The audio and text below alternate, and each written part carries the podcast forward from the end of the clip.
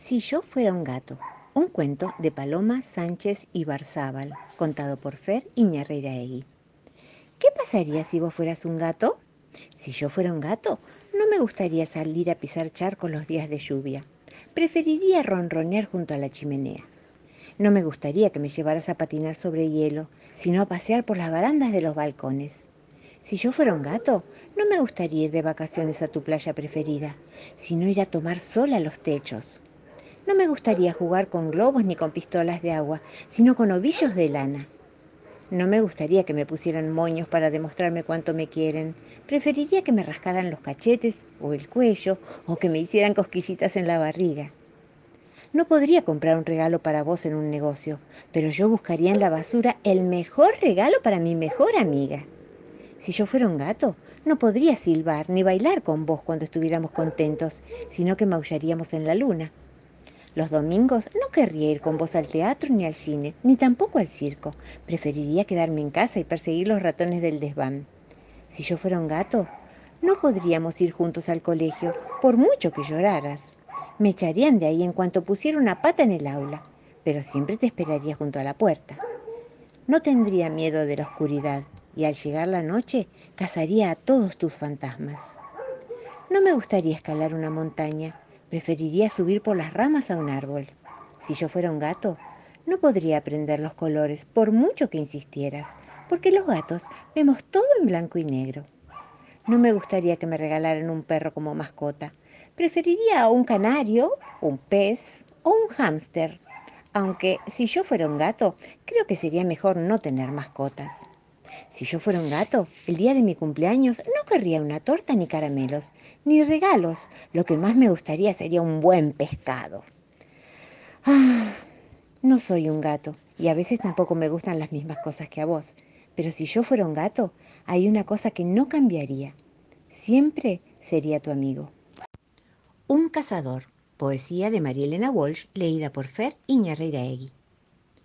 Un cazador cazando perdió el pañuelo y después lo llevaba la liebre al cuello.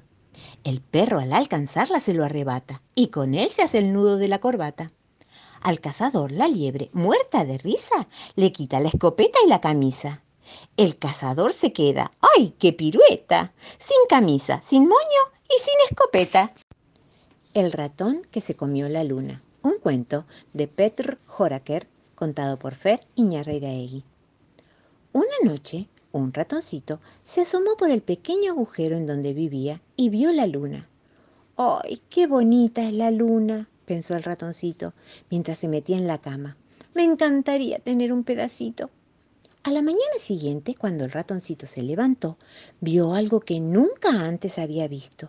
¡Ha caído un pedazo de luna del cielo! exclamó. Mi deseo se ha hecho realidad. El ratoncito salió corriendo y se acercó a la luna que olía mmm, deliciosamente. Quizás se pueda comer, pensó el ratoncito. ¡Oh, huele tan bien! Solo le daré un mordisquito. Comió un bocadito y otro y otro y otro un poquito más pequeño hasta que se hubo comido la mitad de la luna. ¡Oh, no! Pensó el ratoncito. Ahora la luna nunca volverá a ser redonda. ¿Qué te pasa? le preguntó el conejo al verlo pasar cabizbajo. Me he comido la mitad de la luna, respondió el ratoncito, y ahora nunca volverá a ser redonda. Oh, nadie puede comerse la luna, dijo el conejo. ¿Cómo que no? Yo me la he comido, respondió el ratoncito bastante angustiado. Pasó por la casa del topo y éste al verlo le preguntó ¿Qué te pasa? Me he comido la mitad de la luna y ahora nunca volverá a ser redonda. Nadie puede comerse la luna, dijo el topo riéndose. Pues yo me la he comido, respondió el ratoncito. Lentamente el ratoncito volvió a su madriguera y miró tristemente lo que quedaba de la luna. Empezaba a oscurecer. Entonces oyó al conejo y al topo que lo llamaba. Ratoncito, ratoncito, salí de tu cueva. Queremos mostrarte algo, le dijeron los dos. Los tres subieron hasta lo alto de la colina y se sentaron allí a mirar el cielo estrellado. Y entonces algo brillante apareció detrás de los árboles. Era la luna, grande y redonda. El ratoncito no lo podía creer. Estaba contentísimo. Miren, miren, es la luna. ¡Qué linda qué redonda! No me la he comido. Los tres amigos, sentados bajo aquel cielo estrellado, comieron juntos lo que quedaba de la luna del ratoncito. Estaba deliciosa. Mientras, la gran luna iluminaba el cielo, porque la verdad es que nadie puede comerse la luna. Un sueño, una poesía de María Elena Walsh, leída por Fer Iñarreiraegui. Soñé que había dos globos, a uno de ellos me subí, y al rato me fui de aquí, en un viaje de dos años. Me llevó a un país extraño donde los perros volaban y las gallinas hablaban de un modo muy singular. Los gatos sabían bailar y los búhos se afeitaban. Había zorros pintores y mosquitos albañiles, zapateras alguaciles y comadrejas modistas.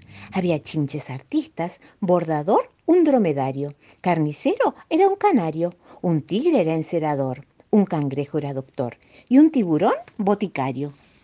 Una chancha muy coqueta se casó con un zorrino y sirvieron de padrinos la paloma y el zorzal. Un hermoso pavo real era el cura en la ocasión. Sacristán, un lechuzón que se mataba de risa al ver la chancha en camisa y el zorrino en camisón.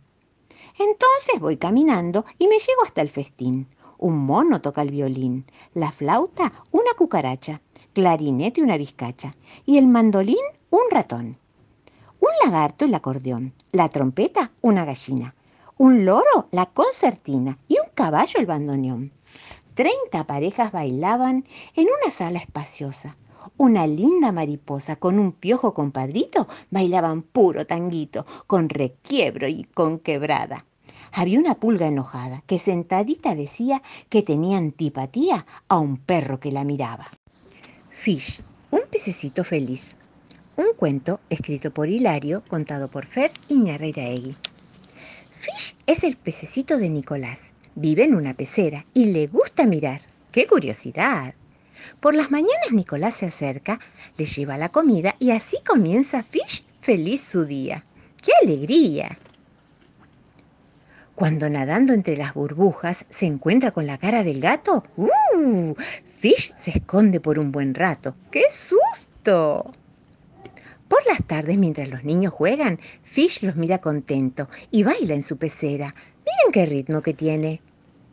Por las noches, cuando las luces se apagan, cierra los ojos despacito y flotando entre las plantas, sueña sueños muy bonitos. Hasta mañana, chicos. Omega y la osa. Un cuento de Guillaume Guéraud contado por Fer Iñarreiraegui. Omega era una niña que vivía cerca de un gran bosque. Le gustaba pasear y explorar. Iba dejando rastros a su paso en las pendientes de la montaña. Sus huellas parecían estrellas en las tierras cubiertas de maleza. Omega veía a veces desde la ventana de su cuarto, al anochecer, a la gran osa marrón. La divisaba allá, alejada del pueblo, en la linde del bosque. La cara de la niña, con la fuerte pegada al cristal, atisbaba la imponente silueta de la osa. Omega permanecía allí, inmóvil, hasta la llegada del alba. Era entonces cuando alzaba la mano y la agitaba suavemente en señal de despedida. Por la mañana, mientras bebía un tazón de leche caliente, pensaba en el pelaje anochecido de la osa, en sus ojos oscuros, en sus patas suaves, en cómo se rascaría la espalda frotándose contra las rocas, en la cantidad de miel que engulliría, Caminaba hacia el colegio arrastrando los pies y sabiamente sentada en el fondo de la clase esperaba la llegada de la tarde.